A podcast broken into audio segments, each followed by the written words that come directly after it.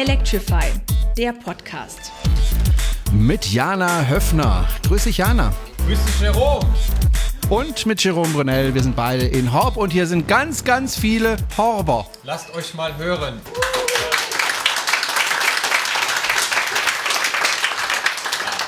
Und da kommt mein Kaltgetränk. Naja, ich habe schon die erste Lüge gemacht. Äh, Es sind, glaube ich, gar nicht so viele. Ist denn jemand aus, direkt aus Horb hier?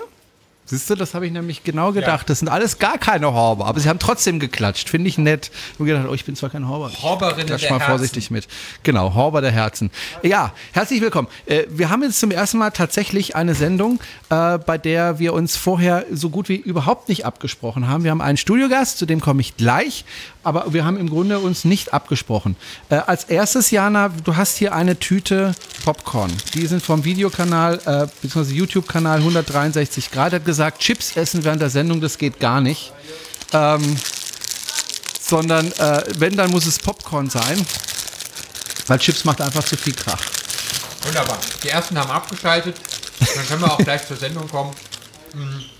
Was Worüber, war, worüber sprechen wir denn? was war die Woche? Ich glaube, ein ähm, Autohersteller aus Zuffenhausen. Sagen wir erstmal Mikro an, weil ich höre mich, glaube ich, nur mit deinem Mikro. Warte, ich mach's lauter. Ah ja, wunderbar. Ah, Jetzt guck mal, es. jetzt höre ich Jetzt mich auch es. richtig. Ein Autohersteller aus Zuffenhausen hat die Woche sein Auto fest vorgestellt. Echt? Ja, der Porsche Taycan. Und du hast gleich dir einen gekauft. Ja, ich habe mir gleich mal einen konfiguriert. Ich war am Ende bei 192.000 Euro. Ui, das ist ja quasi geschenkt. Quasi geschenkt. Dabei habe ich nicht mal meine Initialien auf den Beifahrersitz sticken lassen. Kann man das? Nee, aber du kannst dann überall noch Taycan hinsticken lassen. Das kostet aber pro Sitz extra.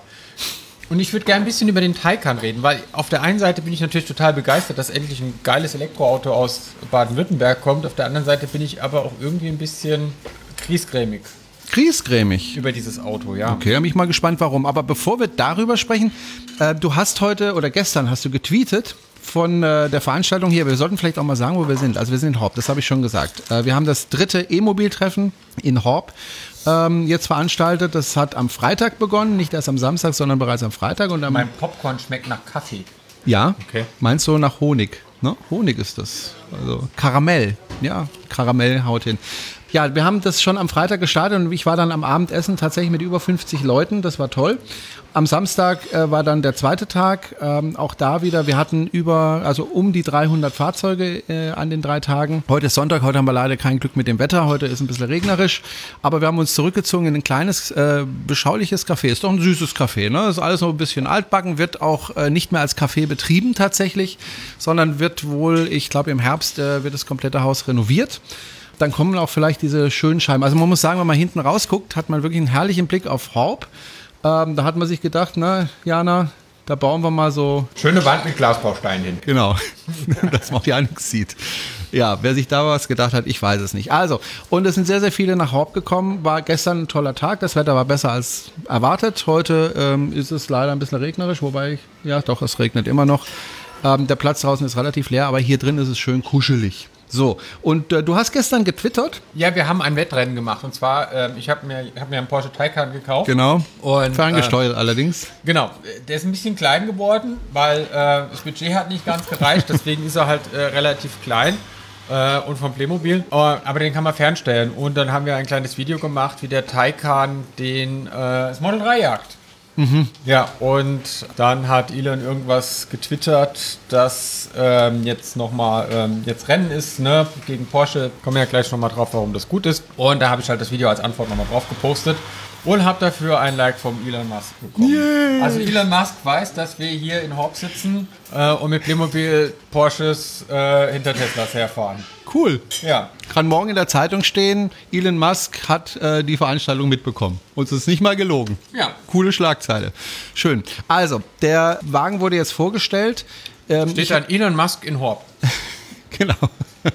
Das Auto wurde jetzt äh, vorgestellt. Äh, und warum bist du denn nicht zufrieden? Das ist doch ein tolles Auto. Also Das ist ein super Auto. Es ist vor allen Dingen, also auf der einen Seite finde ich das gut, weil Tesla ähm, endlich mal nach sieben Jahren endlich mal einen ernstzunehmenden Wettbewerber bekommt. Und mit Kaffee gemacht. Und weil vorher gab es ja kein Auto, wo man jetzt sagen kann, das ist jetzt äh, ein Wettbewerber für Tesla. Es gab den Renault Zoe, es gab den Ioniq, es gab den Kona, aber das sind ja ganz andere ja, und Preisklassen. Audi, das war doch auch Ja, aber äh, Audi, der e-tron, der EQC und der, der iPace, die spielen ja in ihrem eigenen Liga. Wir sind ja keine Wettbewerber fürs Model S oder fürs Model X, das sind ja wieder andere Fahrzeuge. Und jetzt mit dem Porsche kriegt äh, Tesla endlich mal ein bisschen Konkurrenz, was gut ist, weil was passiert, wenn man sieben Jahre keine Konkurrenz hat? Darüber haben wir ja letzte Folge äh, relativ ausführlich gesprochen, ähm, was Servicequalität und so weiter angeht, was äh, Verarbeitungsqualität angeht, was so ähm, die eigene Innovationskraft angeht. Das lässt ja auch so ein bisschen nach bei Tesla. Und ähm, deswegen finde ich das super, dass es jetzt endlich einen gibt, der sagt, okay, wir nehmen jetzt, wir nehmen die Challenge an, äh, wir schlagen euer Model S und haben ja auch schon vorgelegt mit der 742 Rundenzeit auf dem Nürburgring, die Tesla versuchen wird zu schlagen diese Woche. Sie haben wohl jetzt einen Slot bekommen, wo alle sagen, das werden die nicht schaffen. Nico Rosberg hat übrigens angeboten zu fahren Okay. auf Twitter und Elon hat gesagt, ja, kommt darauf zurück. Also am Fahrer kann es dann schon mal nicht liegen, wenn sie es nicht schaffen. Aber der hat doch das Model 3 schon mal gefahren. Ja, ja, aber die fahren ja mit Model S.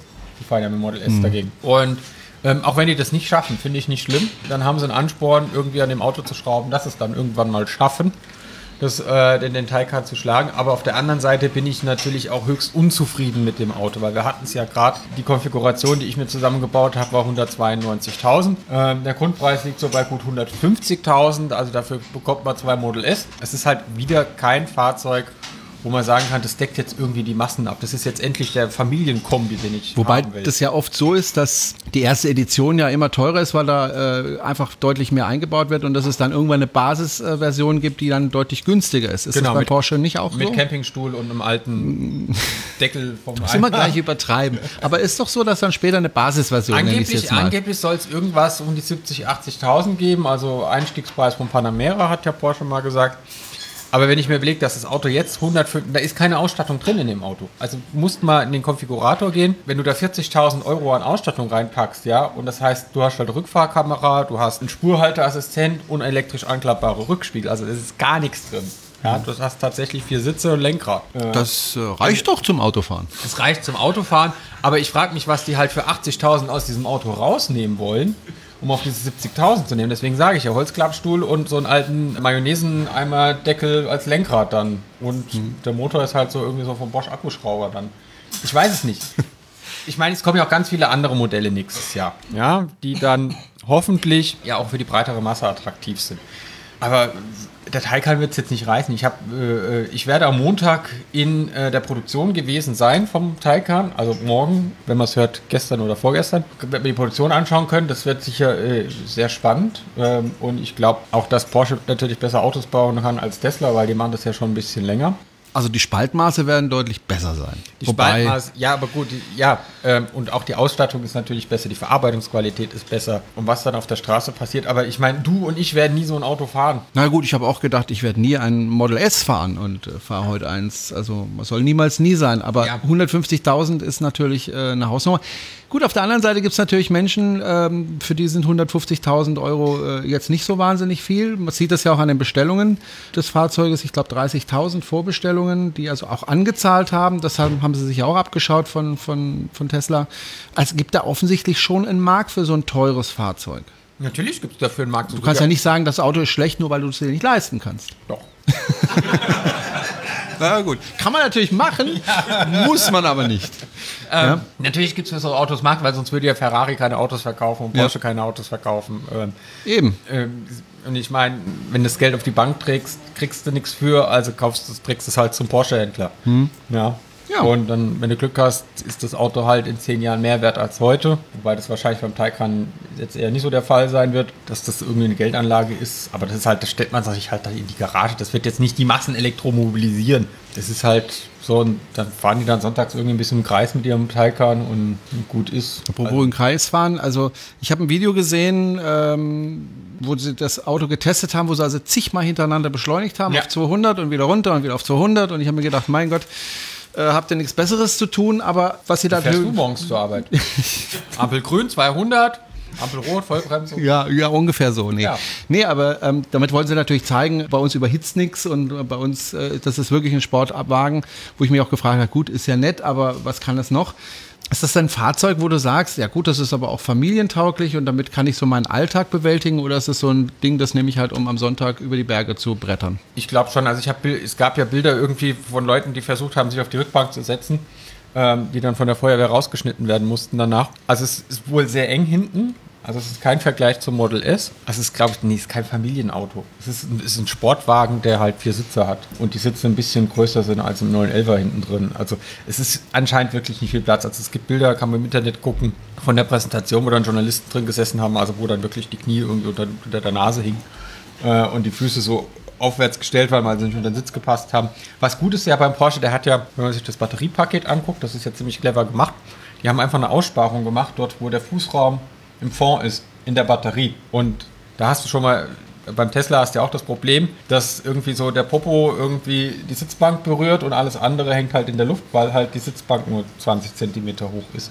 Und dadurch, dass die da diesen Aussparung haben im Batteriepark, hast du halt einen richtigen Fußraum und die Sitzbank ist höher und du hast halt Auflagefläche für die Beine, aber es ist halt sehr beengt im Fond. Also Familienwagen ist es nicht, das ist, ja, wenn ich eines Besseren belehrt werde mit der Zeit und die Zulassungszahlen durch die Decke gehen und es gibt eine 70.000 Euro Hecktriebler-Version, die die Leute haben wollen und kaufen wollen, lasse ich mich, ich lasse mich immer gerne positiv überraschen. Ich gehe jetzt erstmal pessimistisch an die Sache ran. Ja, dann ist die Enttäuschung auch nicht so groß, wenn es nicht klappt und wenn es klappt, äh, ist die Freude umso größer. Es wurde ja ähm, viel darüber spekuliert, über die Ladekapazität dieses Fahrzeuges, also wie schnell kann der laden und wie viel und so weiter. Und es war wohl auch das größte Problem äh, bei der Entwicklung des Fahrzeuges, das Laden, weil man einfach festgestellt hat, naja, wenn ich mit viel Energie lade, äh, dann wird es irgendwie irgendwo auch warm. Ja, also mhm. wenn ich jetzt überlege, ich lade mit 270 kW und kriege eine Effizienz von 95 Prozent, dann sind es immer noch 13,5 kW, die irgendwie weg müssen. Mhm. Und wenn man jetzt 13,5 kW Heizleistung hat, das ist schon einiges. Ja, stell dich mal vor, so ein 2 kW Ölradiator, das ist einiges. Wird mir warm ums Herz. Wird dir sehr warm und jetzt überlegst du, dass du dir irgendwie 13,5 kW wegblasen musst, das ist ordentlich und du musst den halt aus der Batterie bekommen.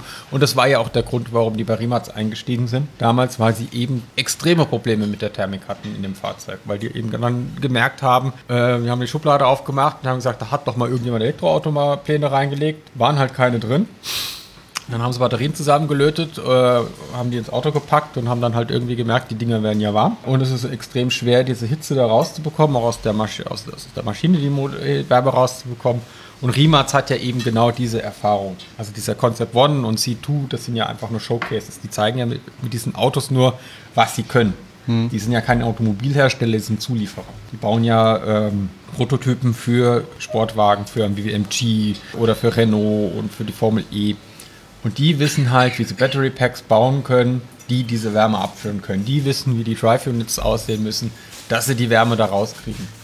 Und jetzt haben sie ja nochmal ihren Anteil erhöht für äh, bei Rimac auf 15,5 Prozent. Und ja, wenn es funktioniert, funktioniert es doch super. Und es ist vielleicht ein Ansporn für Tesla, jetzt mal wieder ein bisschen was zu machen. Ich meine, die haben ja viel gemacht. Die Batterie und die Motoren sind ja viel haltbarer, was, was, was die Hitze angeht. Du kannst ja viel länger mit einem Model S P100D heute Vollgas blasen oder mit dem Model 3, als das irgendwie mit dem ersten von 2012 gang.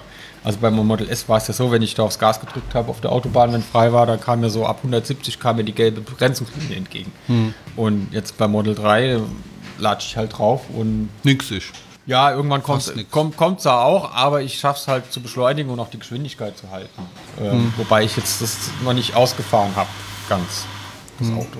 Reden wir auch trotzdem noch mal weiter über das Laden. Äh, der Ach große oh. Vorteil, ja? Ja, Entschuldigung, hm.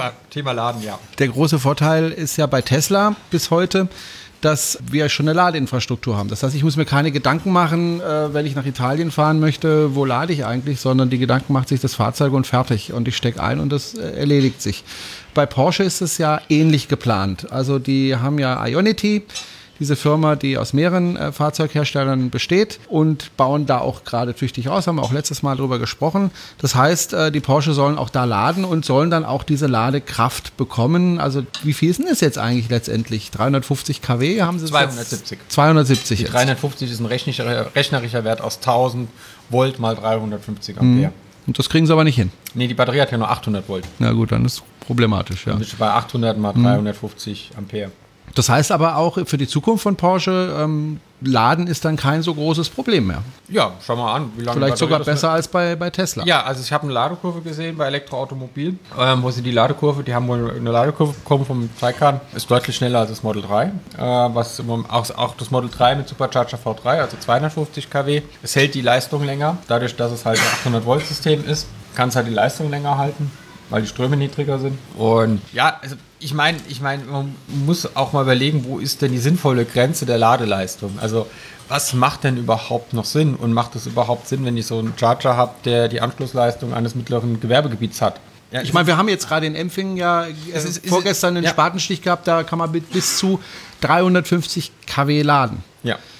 Ja, äh, also die Infrastruktur kommt ja für sowas. Ja, die kommt und ich meine, du musst dir auch überlegen, du fährst irgendwie 400 Kilometer auf der Autobahn mit dem Auto und es ist schon stressig, wenn dann das Auto irgendwie nach drei Minuten sagt, es wäre voll und könntest weiterfahren. Also es ist, es ist ich, war, ich war ja gerade auf Sizilien gewesen und da war es tatsächlich so, ich habe das ja in der letzten Folge erzählt, du hockst im Restaurant und dann sagt er, hier, jetzt fahr mal dein Auto weg, sonst gibt es gleich Blockier, Blockiergebühr.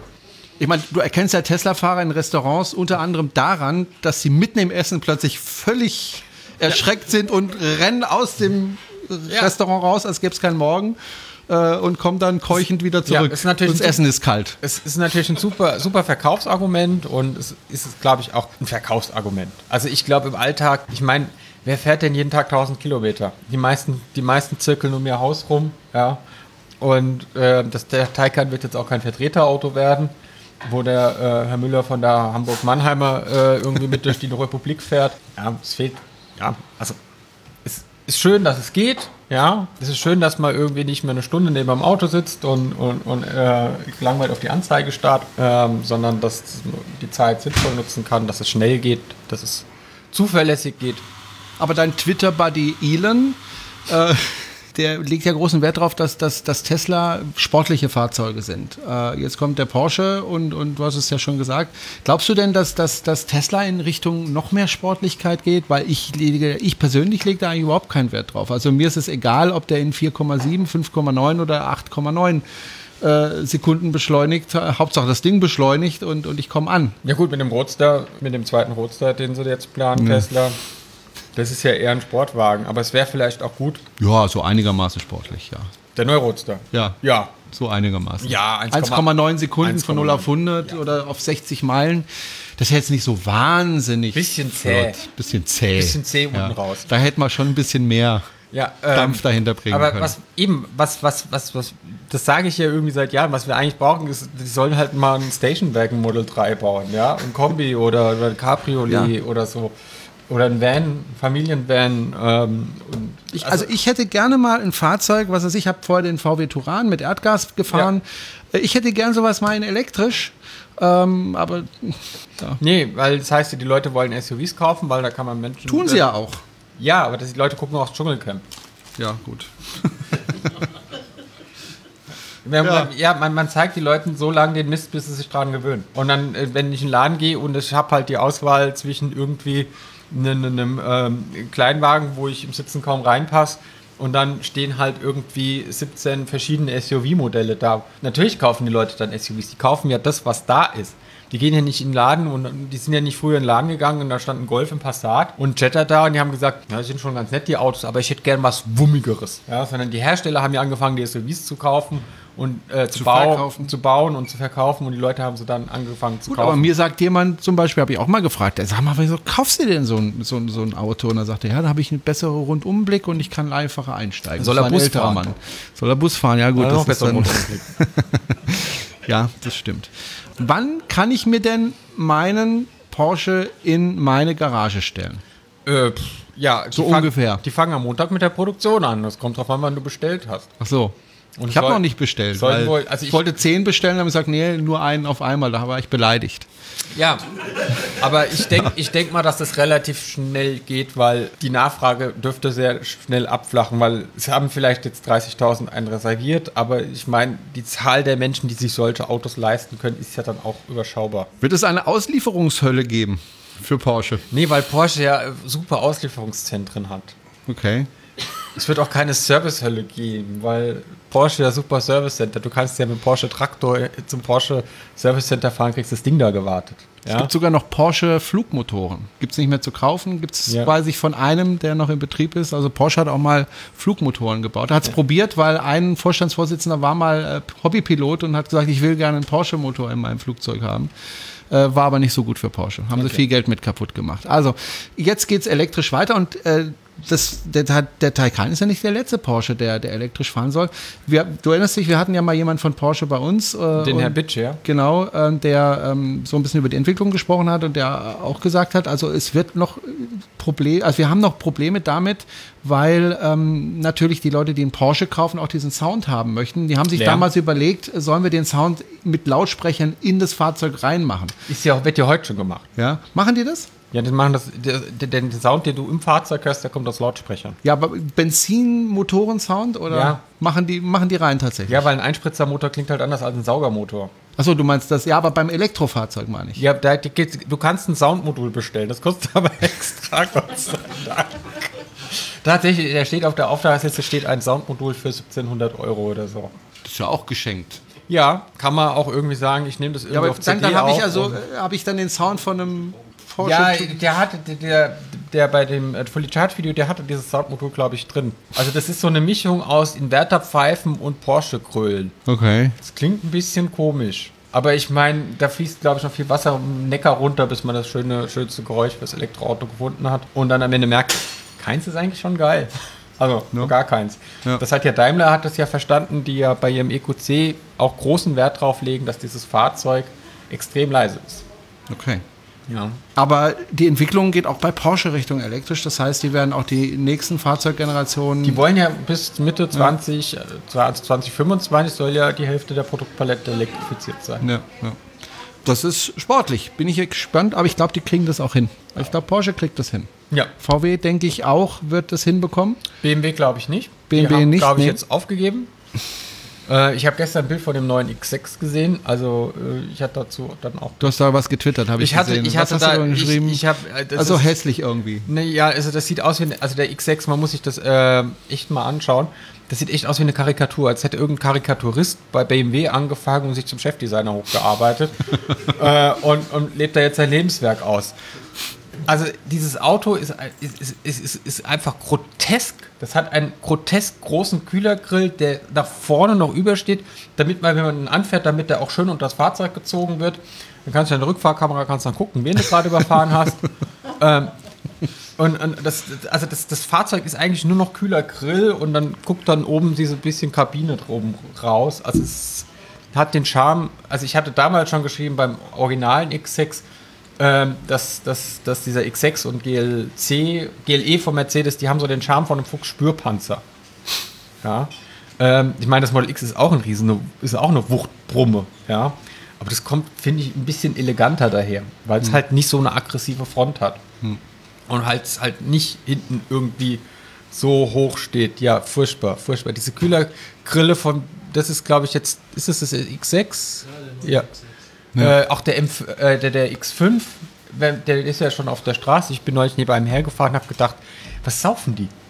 Also es ist unglaublich. Das ist so ein Auto, wo man sagt, die, sind, die stehen außerhalb jeder Diskussion, die wir gerade führen über lebenswertere Innenstädte, über Klimawandel, über, über äh, so, bewussten darfst- Umgang mit Ressourcen, halt über ein friedlicheres Miteinander. Als würden die das überhaupt nicht mitbekommen. Die bauen irgendwie Autos für Leute, die sagen, also ich meine, es gibt, ich habe dann auch noch drin, es gibt keine protzigere Art zu sagen, dass man auf alles und jeden scheißt. Dass einem eigentlich alles scheißegal ist und ich, ich, ich, ich. Ich. Also Du hast vollkommen recht. Das Problem ist halt, dass der Markt ja nicht nur auf Deutschland beschränkt ist, sondern zum Beispiel auch auf China. Und wenn du nach China gehst, also wenn ich in Peking unterwegs bist, dann, dann, dann je größer und protziger das ist, umso besser. Und BMW äh, ist da sehr erfolgreich mit solchen Fahrzeugen. Also du denkst einfach nicht global genug. Du bist einfach im Schwabenland verhaftet und da willst du das nicht. Und ne? Ja, wir meinen, es zeigt sich ja die Gefahren von solchen Fahrzeugen. Wir hatten ja gerade in Berlin jetzt einen schweren Unfall mit vier Toten, wo sich ja auch zeigt, was passiert, wenn so ein Auto mal außer Kontrolle gerät. Ja, das ist. Aber jetzt mal ehrlich, wenn ein Golf Ja, aber ein Golf außer Kontrolle gerät, kannst du damit auch die Leute totfahren. kannst du, aber da ist es halt, bei so einem Auto ist es halt eher zwangsläufig, weil die Fahrzeuge einfach so gebaut sind, dass du halt einfach die Menschen zerfetzt, wenn du dann. Also, ich meine, die haben eine, eine Kühlerhaubenhöhe von 1,10 Meter. Du siehst Kinder gar nicht. Du hörst nur wahrscheinlich einen dumpfen Einschlag, wenn du ein Kind überfährst mit dem Ding. Ja, und du triffst es halt direkt am Kopf. Also es ist halt, du hast. Mich muss nicht überzeugen, ich mag diese Ja. Autos nicht. Ja, es ist halt, es ist halt, und, und, ich meine, dann sollen sie die Karren halt in China verkaufen. Das ist mir ja wurscht. Die Chinesen Innenstädte sind mir sowas von Wumpe. Aber wenn wir, wenn wir hier über, über, darüber reden, wie wir können wir unsere Städte lebenswerter machen, ja, und die werden ja auch hier verkauft, die Autos, die werden ja auch hier an den Mann gebracht. Und die stehen ja dann auch bei uns, bei den Firmen auf den Firmenwagenlisten, die sich Leute dann rauslassen können. Ich weiß nicht, ich, ich kann auch nicht verstehen, wie man ticken muss, dass man sich so eine Prollkiste kauft. Also ich meine, die, die, also das, ja, irgendwie fettes Auto, klar. Ich bin auch Model S gefahren, ist auch eine fette Karre und so, ja, auch ein bisschen Ego-Erweiterung, ja. Und dann kann man auch über Design streiten und über Geschmack streiten, aber, aber diese, was, was diese Fahrzeuge ausstrahlen, ähm, das hat dann jemand drunter geschrieben, es gab ein Interview mit dem Chefdesigner und der sagte wortwörtlich, ein BMW muss aussehen, als würde er die ganze Zeit die Straße vor sich fressen. Guten Appetit. Ja. Aber Okay. wir haben einen Gast, vielleicht Ja, sollten wir den mal ich jetzt gerade überleiten. Jetzt hast du mir die Überleitung kaputt gemacht. Also, neben mir ist der Johann Konrad. Und Johann Konrad hat mich äh, im Vorfeld dieser Veranstaltung äh, kontaktiert, hat gesagt, äh, ich komme nach Horb. Das freut mich, herzlich willkommen. Und ähm, hat gesagt, du, pass mal auf, ich bin Ingenieur und ich versuche gerade äh, ein Elektromotorrad zu entwickeln. So, kostet auch dann 150.000 Euro oder welchen Preis hast du dann anvisiert? So 150.000 kannst du gerne für ausgeben, musst aber gleich acht Stück kaufen. Also, okay. Was, Zielpreis werden äh, 100, äh, Quatsch, jetzt fange ich auch mit 100 an. äh, Zielpreis wird ungefähr 19.000 Euro sein. Es ist ähm, wird ein Cruiser und äh, halt elektrisch. Also es gibt ja schon äh, das ein oder andere Elektromotorrad. Äh, wir haben ja auch hier eine C-Zero, glaube ich, habe ich vorhin mal gesehen. Was möchtest du anders machen als die Motorräder, die schon auf dem Markt sind? Ganz einfach, mehr Reichweite. Das, ähm, also es gibt Motorräder, es gibt die Zero, Energica, Harley Davidson jetzt sogar auch. Die haben ein Modell auf den Markt gebracht für 33.000 Euro und äh, es ist von der Spezifikation her ähnlich wie ein Energica. Reichweite maximal 150 Kilometer, 20.000 Euro und äh, CCS-Ladefähigkeit. Du möchtest es ja selber entwickeln. Genau, Eine Entwicklung kostet Geld. Ähm, genau. Woher Oft. nimmst du das Geld? Das ist das Problem, das äh, werde ich auch im Vortrag ein bisschen erklären. Ähm, ich bin in so eine Art Henne-Ei-Problem gerade gefangen. Ich brauche einen Prototypen, um einen größeren, größeren Investor zu zeigen oder zu sagen, dass wir jetzt die Marktentwicklung zusammen machen wollen. Und ähm, deswegen versuche ich das jetzt durch kleine Investoren einzusammeln, Leute, die daran interessiert sind, die was investieren wollen, die sich da auch, auch eine Rendite daraus, daraus versprechen, aber hauptsächlich Leute, die sagen, ich will auch so ein E-Motorrad haben, weil es gibt momentan ziemlich viele Leute, die sagen, ich bin E-Mobilist, ich äh, fahre einen Tesla, ich fahre einen äh, Zoe und ich möchte das auch gerne elektrisch machen, aber ich möchte nicht die Nachteile haben wie mit einer Zero, weil alle 100 Kilometer zwei Stunden laden, das, äh, funktioniert nicht. Das funktioniert vielleicht, wenn man alleine fährt. Aber wenn man jetzt äh, in einer größeren Gruppe unterwegs ist, dann muss ja jeder an einer Säule zwei Stunden laden und das fällt dann weg. Ja gut, da sind meistens dann zwei Anschlüsse dran, das heißt, zwei können laden und dann darf man warten. Die anderen Klar. zu. Was ist denn das Hauptproblem, wenn ich denn ein Motorrad entwickeln möchte, das eine möglichst große Reichweite hat? Weil beim Auto hat man ja viel Platz im Unterboden. Ähm, und wenn es immer noch nicht passt, dann äh, kann man das ja vorne in den Kofferraum oder sonst wohin bauen, zur Not. Ähm, beim Motorrad ist ja da nicht viel Platz.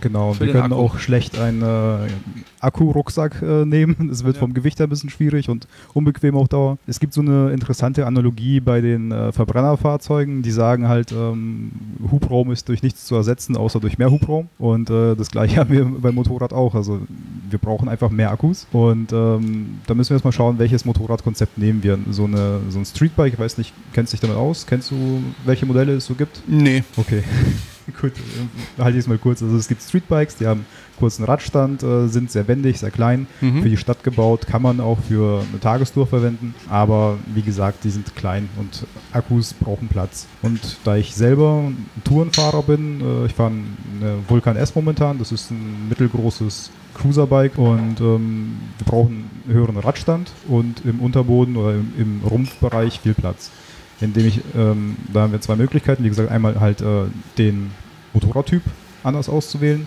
und wir müssen weiterhin den Motor ins Hinterrad integrieren über einen Radnabenmotor und damit Platz für einen Akku einfach gestalten. Okay, also hört sich nicht so ganz einfach. Ich, ich, ich kenne mich mit Motorrädern überhaupt nicht aus. Ich bin kein Motorradfahrer. Ich finde ähm, Motorradfahren äh, ist, ich, ich war, lag mal selber im Krankenhaus äh, und ähm, da gab es einen Hubschrauberlandeplatz und immer wenn schönes Wetter war in Freiburg und im Schwarzwald, dann kam der Hubschrauber alle einmal pro Stunde mindestens und dann hieß es wieder von den Krankenschwestern, ah, da haben sie wieder einen Motorradfahrer eingesammelt. Ähm, Meistens die Rennbikes. Ja, wahrscheinlich. Und ähm, deswegen habe ich für mich entschieden, also ich muss jetzt nicht unbedingt Motorrad fahren. Wie lange dauert es denn, das jetzt zu entwickeln? Also wann würdest du denn gerne auf den Markt kommen? Also die Prototypenphase und die Entwicklung bis zur Serie würde ich gerne in ein, eineinhalb Jahren schaffen. Und in die Serienfertigung würde ich gerne in zwei Jahren gehen. Ähm, hängt halt, wie gesagt, ab von ähm, Investments, wie viel Geld man dafür bereitgestellt bekommt, welche Leute man äh, dazu bekommt, die mitentwickeln, die halt mit daran arbeiten. Und zwei Jahre finde ich jetzt eigentlich okay, wenn man das Team klein hält. Je größer das Team, desto schwieriger wird es, ähm, sich zu einigen und äh, desto mehr verzögern sich viele Termine.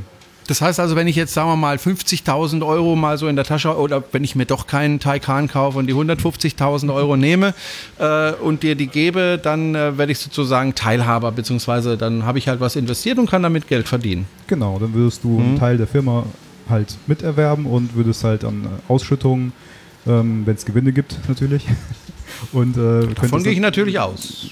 Sollten die meisten Firmen so arbeiten.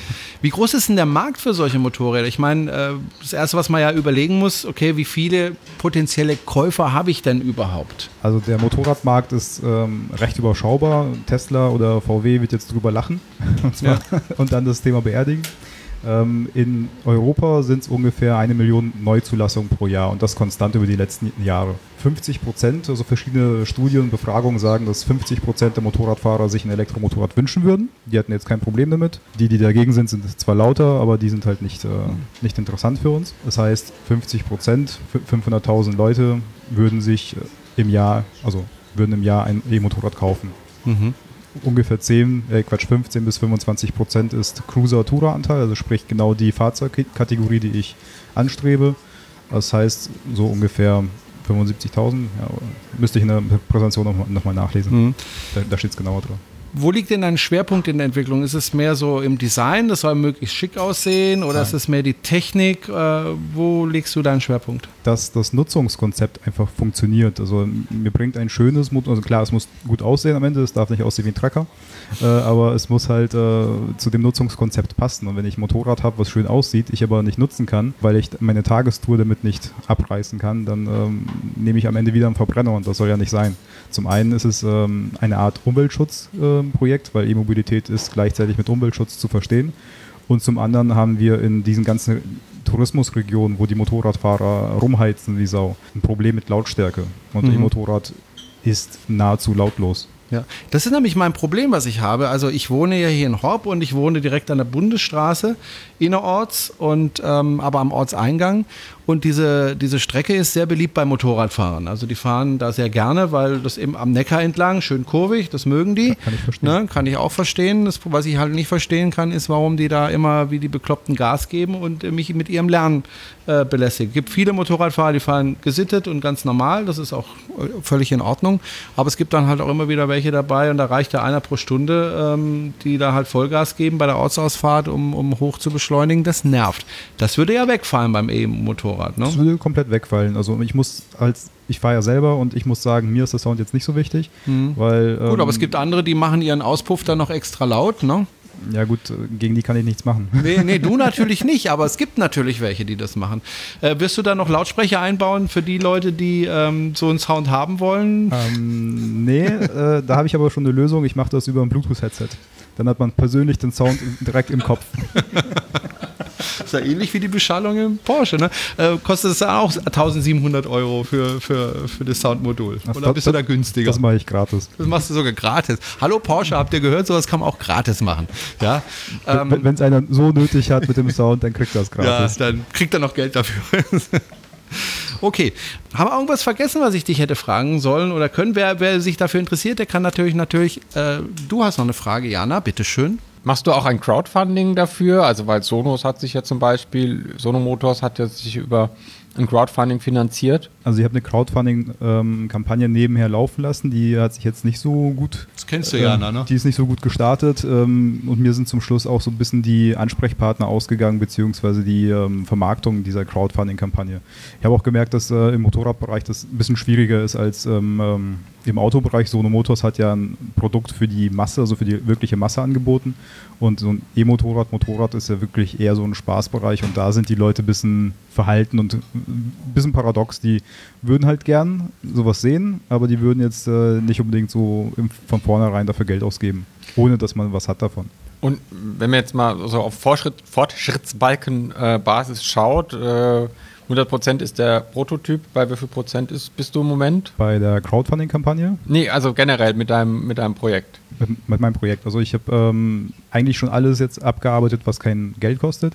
Die Konzeptionsphase ist durch, ein paar Vordesigns sind äh, erarbeitet worden, eine Machbarkeitsanalyse anhand des Designs. Ähm, ich habe auch mit vielen Experten gesprochen und mir das bestätigen lassen, dass es funktioniert, dass es jetzt ähm, der Motor von der, von der Leistung her nicht zu groß ist. Ja, also wie gesagt, alles, was kein Geld kostet, ist fertig. Das, die nächsten Arbeitspakete sind äh, wirklich der Bau eines Rahmens, des Akkupacks, das zusammenzuschrauben und ähm, dann halt einem größeren Investor zu zeigen, hier, schau, das funktioniert, setz dich drauf und äh, lass uns die Markteinführung jetzt bewältigen. Jetzt ist ja unser Podcast dafür bekannt, dass ähm, die ganzen Großen aus der Venture Capital Szene eigentlich äh, immer gierig auf unsere nächste Folge waren. Wenn die jetzt sagen, geil, Elektromotorrad will ich machen, wie können die dich kontaktieren? Na, ich glaube, die meisten habe ich schon selber kontaktiert. Aber wenn jetzt noch einer, ich meine, es können gibt gerne ja auch, in die Runterlagen nochmal reinschauen. Es gibt ja auch, es gibt ja auch ähm, Leute, die so irgendwie daheim sitzen und wo ist es denn wohin mit ihrem Geld und sagen, das finde ich jetzt eine gute Idee, das habe ich irgendwie Bock zu unterstützen. Also, können die sich, können die dich kontaktieren? Die können mich gerne kontaktieren. Ich habe eine Webseite, wo ein paar Informationen drinstehen. Aber und die heißt wie die Webseite? Die Webseite heißt www.nomad-motors.com. Okay, verlinken wir, verlinken wir dann auch in den Show. Wie kamst du auf den Namen Nomade? Ähm, Nomad sind halt Nomaden und die reisen viel und ähm, fand Ah. ich irgendwie cool. Also nicht verwechseln mit dem Mo Nomad Motorcycle Club, das sind äh, das ist was anderes. Okay. Gut. Dann danke ich dir für deinen Besuch und ähm, wie gesagt, äh, die Leute, die hier sind, können noch nachher deinen Vortrag sehen und, und sich da weiter informieren und ähm, ja, bin ich sehr gespannt drauf. Danke, dass du da warst.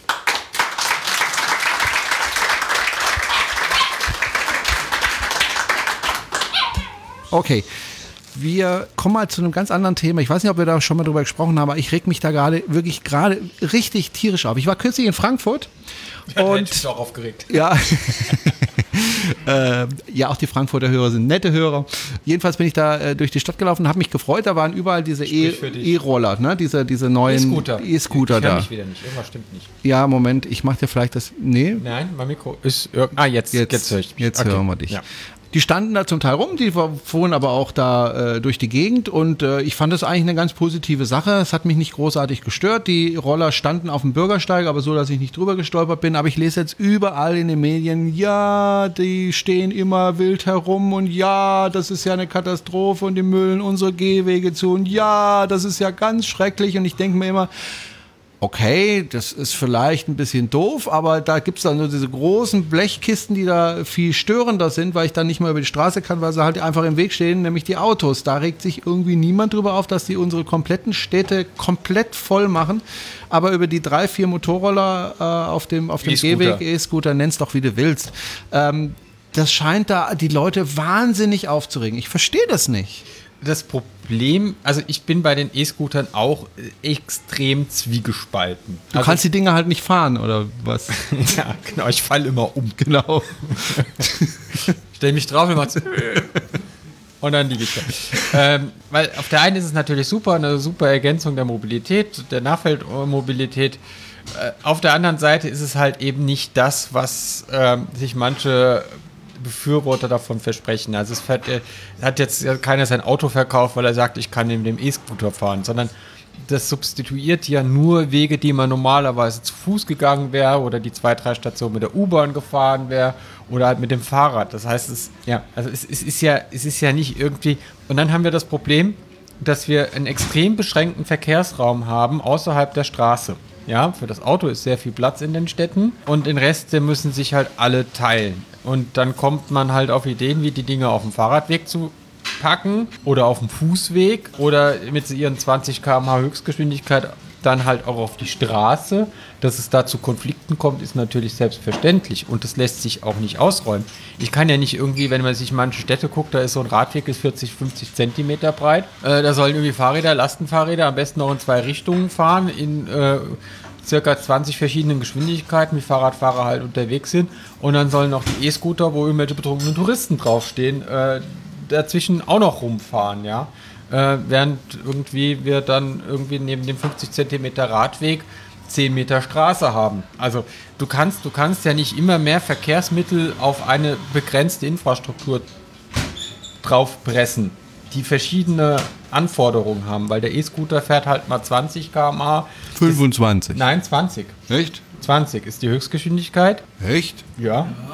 Ja. Abstimmung 20, 25. 25. Wer hat recht? Nicht der Jerome. ähm, nee, ist ja egal. Also die fahren 20. Das E-Bike fährt 25. Der Fußgänger läuft ungefähr 4 km/h und die teilen sich jetzt einen Verkehrsraum. Wenn wir eine Straße haben, wo eigentlich alle 50 fahren, also wenn sich an die Verkehrsregeln halten und wenn der Verkehr fließt, dann sind es ja meistens eher so 60 km wie der Verkehr fließt in der Stadt. Und die sollen jetzt alle sich ein. Natürlich kommt es da zu Konflikten. Natürlich, ich meine, Fahrradfahrer und Fußgänger hassen sich ja schon gegenseitig. Also je nachdem, was man gerade macht. Wenn man zu Fuß geht, hasst man die Fahrräder. Wenn man auf dem Fahrrad sitzt, hasst man die Fußgänger. Äh, und alle hassen äh, die Autos. Ja. Und die Autos hassen alle anderen, weil der Fußgänger im Weg rumsteht und der Fahrradfahrer auf der Straße rumfährt ähm, obwohl irgendwie, ja, keine Ahnung, ist egal. Und ja, äh, also. Aber da gibt es doch eigentlich nur eine Lösung, raus mit den Autos. Der ist gut, ja. Das wäre mal. Und ich habe kürzlich gelesen, jetzt wird natürlich jetzt sagen, ja gut, ich fahre aber auch mit dem Auto in die Stadt, ne? Und ich muss ja auch zur Arbeit fahren oder ich möchte auch zum Einkaufen fahren und so weiter. Ich will aber mit dem Auto reinfahren. Es gibt da jetzt äh, Städte, die äh, ganze Straßenzüge sperren für den Autoverkehr. Und da waren die Fuß, die, die, die Anwohner am Anfang tatsächlich dagegen, äh, das zu sperren für den Autoverkehr. Und als er dann gesperrt war, hat sich das Bild komplett gewandelt und haben gesagt, wir wollen, dass, wir wollen, dass das so bleibt, weil die einfach gemerkt haben, hoch, da parken ja keine Autos mehr, wir haben mehr Platz, da können wir auch mal einen Stuhl auf, auf nach draußen stellen, da können wir einfach diesen Raum nutzen für uns und da stehen nicht immer diese dummen Autos rum. Die Autos äh, verpesten uns nicht Luft, die Autos äh, nehmen, fahren uns nicht um ist eigentlich viel angenehmer zum Fahren. Ja, ich sag äh, zum Leben. Ja, es ist, ich sag zum immer, Leben. Es ist immer, äh, Versprecher. ich vergleiche das immer mit dem Rauchverbot. Also als das Rauchverbot eingeführt wurde in Kneipen, in Baden-Württemberg ist es ja nicht so streng, andere Länder sind da noch krasser drauf mit dem Rauchverbot in geschlossenen Räumen. Da war ja Untergang des Abendlandes. Also da haben wir ja monatelang drüber diskutiert, dass Gastronomen pleite gehen, dass die Innenstädte aussterben, wenn man da irgendwie seinen Klimmstängel nicht mehr. Ich meine, ich habe ja auch jahrelang geraucht. Ich rauche jetzt seit April nicht mehr. Hast du endlich aufgehört? Gut, du hast Nein. ja nie viel geraucht. Nee, nicht wirklich. seit aber April? Es, seit April. Ja, genau, seit April habe ich, glaube ich, 10 Zigaretten geraucht. Und Zehn zu viel. ja, aber ich äh, selbst, selbst als Raucherin fand, also alle haben diskutiert, Rauchverbot, Untergang, bla bla bla. Und sobald das Rauch, wenn ich, wenn wir jetzt sagen würden, wir, ab morgen darfst du in Kneipen wieder rauchen, ja, wäre Polen offen. Ja, das wird keiner mehr wollen. Und Ottensen in Hamburg, die machen das jetzt zum Beispiel, die sperren jetzt Straßen für den äh, Autoverkehr Genau. auf Probe. Genau, Sagen. das war das, was ich gelesen habe, ja. Wir machen das jetzt einfach mal auf Probe. Danach befragen wir die Anwohnerinnen und Anwohner, wie sie es gefallen haben, weil eben, es kommt halt immer raus, wenn man sich erstmal dran gewöhnt hat, dass der Verkehr weg ist, ist es gut. Und Genau. ähm, der E-Scooter hat ja noch ganz andere Probleme. Irgendwie, das heißt ja, die Dinger halten nur ungefähr drei Monate, dann sind sie kaputt. Im Verleih. Im Verleih, ja. Und die meisten sind ja im Verleih. Die sind ja jetzt irgendwie über die Städte ausgekübelt. Also selbst Mainz gibt es einen E-Scooter-Verleih. Und da kommen Innovationen eigentlich eher später an in dieser Stadt. Und die werden dann abends irgendwie von irgendwelchen Tagelöhnern eingesammelt in Autos, die die dann teilweise äh, in ihre Wohnung tragen und in ihrer Wohnung aufladen über Nacht und dann tagsüber wieder aus verteilen.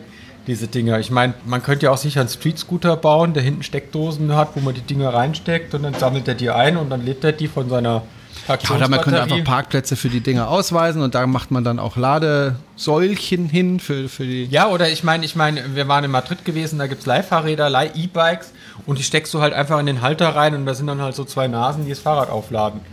Könnte man ja auch machen. Also, ich meine, es gibt jetzt irgendwie fünf Anbieter von E- E-Rollern, das wird dann irgendwie sein wie bei den Fahrradverleihen, die es in den Städten gab. Das wird sich recht schnell aussortieren, wer da überlebt und wer da nicht überlebt. Und vor allen Dingen, es ist auch überhaupt nicht billig, mit den Dingern zu fahren. Also, das kostet ja irgendwie 19 Cent die Minute und dann nochmal ähm, irgendwie pro Kilometer, ja, dann kann ich auch ein Car2Go nehmen. Ja? Und dann hocke ich im drin und kann Radio hören und muss nicht mit meinen Mitmenschen ag- interagieren. Also ich bin gestern zum ersten Mal mit so einem Teil gefahren, weil jemand hier hatte einen Ja. dabei.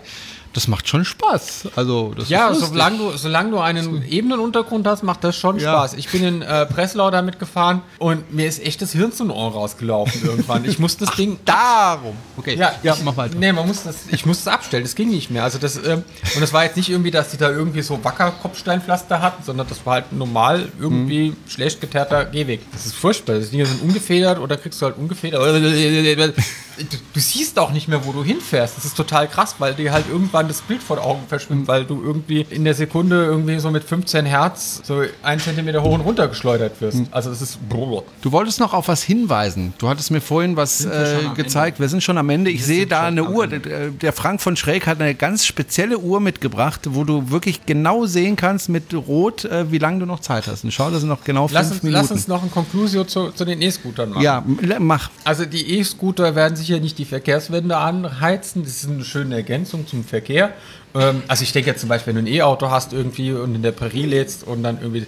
Ja. Äh, aber ich meine, das ist ja auch nicht mehr der Fall. Ich meine, die Lades, wir stehen ja nicht mehr im Gewerbegebiet und starren uns irgendwelche äh, Betriebshöfe an beim Laden, weil die Ladesäulen nun mal jetzt inzwischen hat irgendjemand rausgefunden, hm, wenn man die Ladesäule irgendwo hinstellt, wo die Leute was essen und konsumieren können, ist das vielleicht sinnvoller.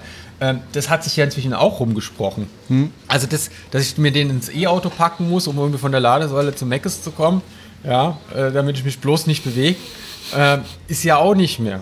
Ja, und ich meine, ich finde ja, wenn ich drei Stunden im Auto gehockt habe, finde ich es auch mal ganz gut, ein bisschen zu laufen.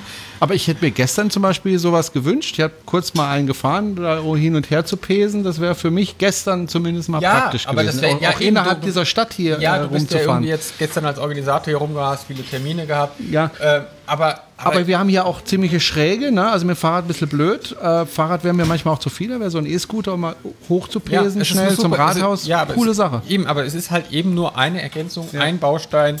Aber da muss man äh, sich doch nicht so drüber aufregen. Also in Frankreich ist ja so, wenn da einer rumsteht und die Seine nicht weiter ist, dann landet da das Ding halt in der Seine. Ja, die Sende ist gerade leer, deswegen tauchen gerade Also, alle wieder okay. auf. Diese Zombies aus der Sende.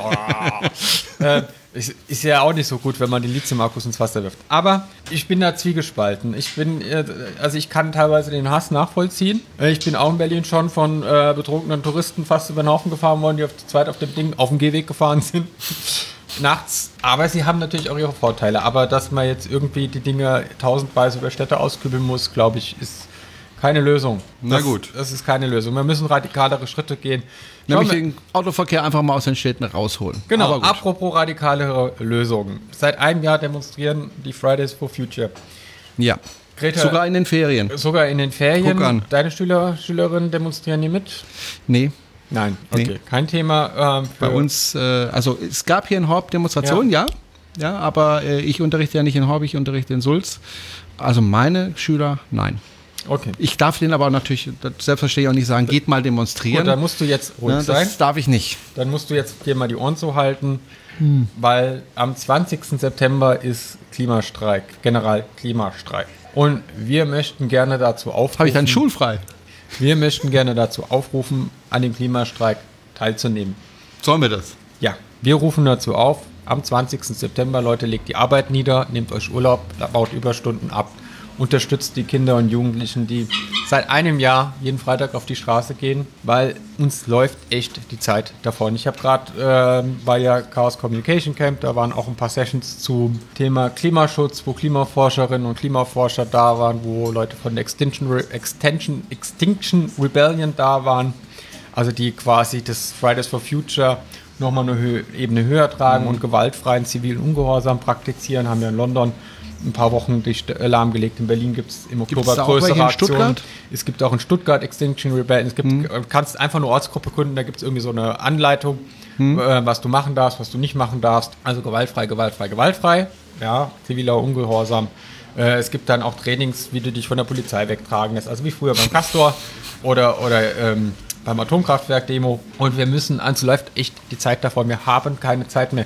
Der Planet geht echt vor die Hunde. Wenn du dir anschaust, was, was die Klimaforscher dir weltweit sagen und was, was jetzt rauskommt, es geht alles, also dass, dass das Grönland-Eis so abschmilzt, wie man gerade es eigentlich fürs Ende des Jahrhunderts erwartet hat.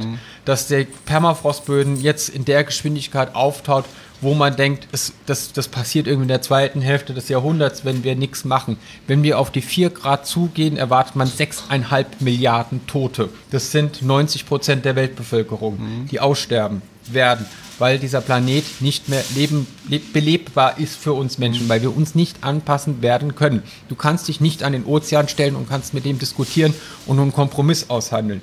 Du kannst dich nicht in die Tropen stellen, wenn wir diese Erwärmung haben und, und äh, mit dem Wetter diskutieren, ob dein Körper vielleicht doch noch transpirieren kann, dass du diese Hitze aus dir rausbekommst. Weil wenn es in den Tropen heißer wird, kann der Körper nicht mehr schwitzen. Du stirbst einfach. Ja, weil wenn du 100% Luftfeuchtigkeit hast, dann kannst du schwitzen, wie du willst, du kriegst die Wärme nicht aus dir raus. Und Da gibt es aber diese Hüte mit Ventilator drauf. das bringt auch nichts, weil die Luft ist ja auch 100%.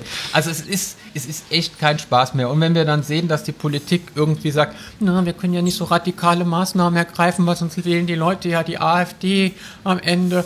Oder ähm, sagen, ja, wir pflanzen jetzt mal 10 Millionen Bäume und dann ist alles wieder gut.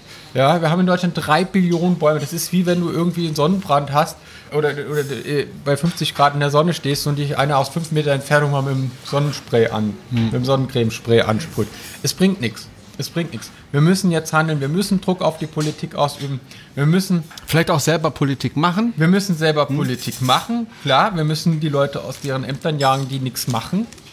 Ja. Äh, wir müssen einfach deutlich machen, vor allem muss die Politik sich ehrlich machen. Die wissen das ja auch, die sind ja nicht doof. Die wissen ja auch, was auf sie zukommt. Ja? Also die reden ja auch mit der Wissenschaft.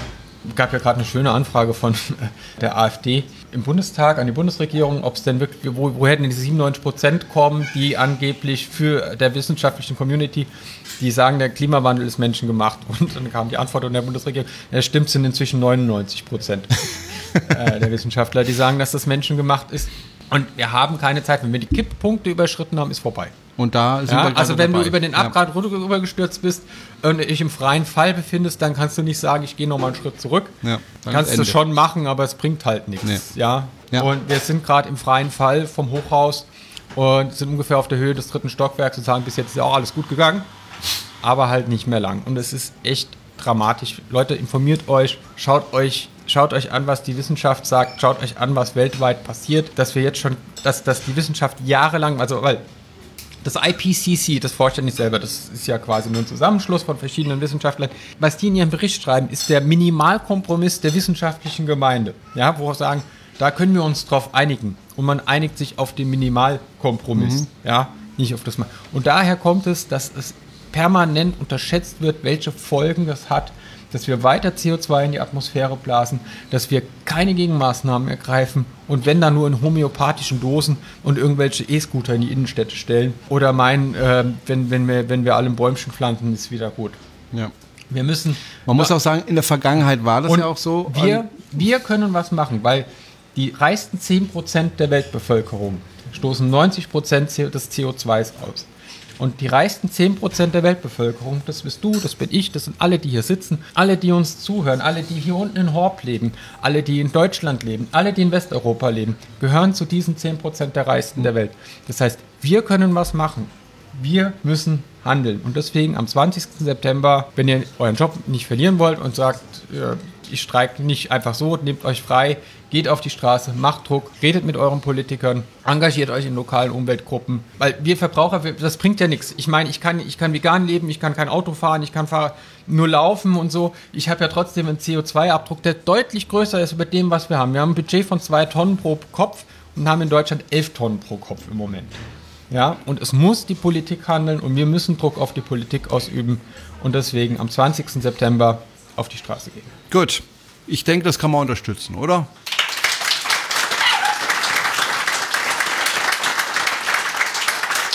Ja, ich, muss, ich, muss auch, ich muss auch sagen, also es, es hängt halt auch nicht nur an der Politik. Ich bin ja auch ein bisschen in der Politik aktiv und habe dann festgestellt, naja, auch Jugendliche wollen schneller als 130 fahren auf der Autobahn, wenn sie können. Ja, also man denkt ja mal, Fridays for Future, das sind die jungen Leute, die es jetzt endlich kapiert haben. Nee, es haben leider nicht alle kapiert. Also da müssen wir viel dran arbeiten, auch jeder an sich selbst. Und äh, ich sage auch immer, hört auf, auf die Politiker zu schimpfen. Wenn ihr nicht äh, zufrieden seid, geht selber in die Politik und macht es selbst. Das geht. Ja, also man kann zu einer Partei gehen, welche auch immer, äh, und sagen, ich mache da mit und äh, Klimaschutz ist mir ganz wichtig und dann erhöht es auch den Druck. So das war's für heute. Wir sind schon ein bisschen über der Zeit. Der Frank guckt mich schon ganz böse an, der Frank von Schräg. Der, nee, böse nicht, aber er schaut mich schon an, sagt, deine Zeit ist um und wir wollen auch den Vortragenden ja die Zeit nicht wegnehmen. Insofern, äh, wir müssen heute auch um 17 Uhr tatsächlich pünktlich Schluss machen, weil wir dann nachher hier drin essen wollen. Ähm, deswegen machen wir jetzt einfach Schluss. Wünsche euch noch viel Spaß hier in Horb. Ihr könnt auch noch mal runtergehen aufs Stadtfest. Ihr könnt auch hier bleiben, die Vorträge anschauen. Heute Abend gibt's Essen. Viel Spaß noch. Tschüss. Ciao.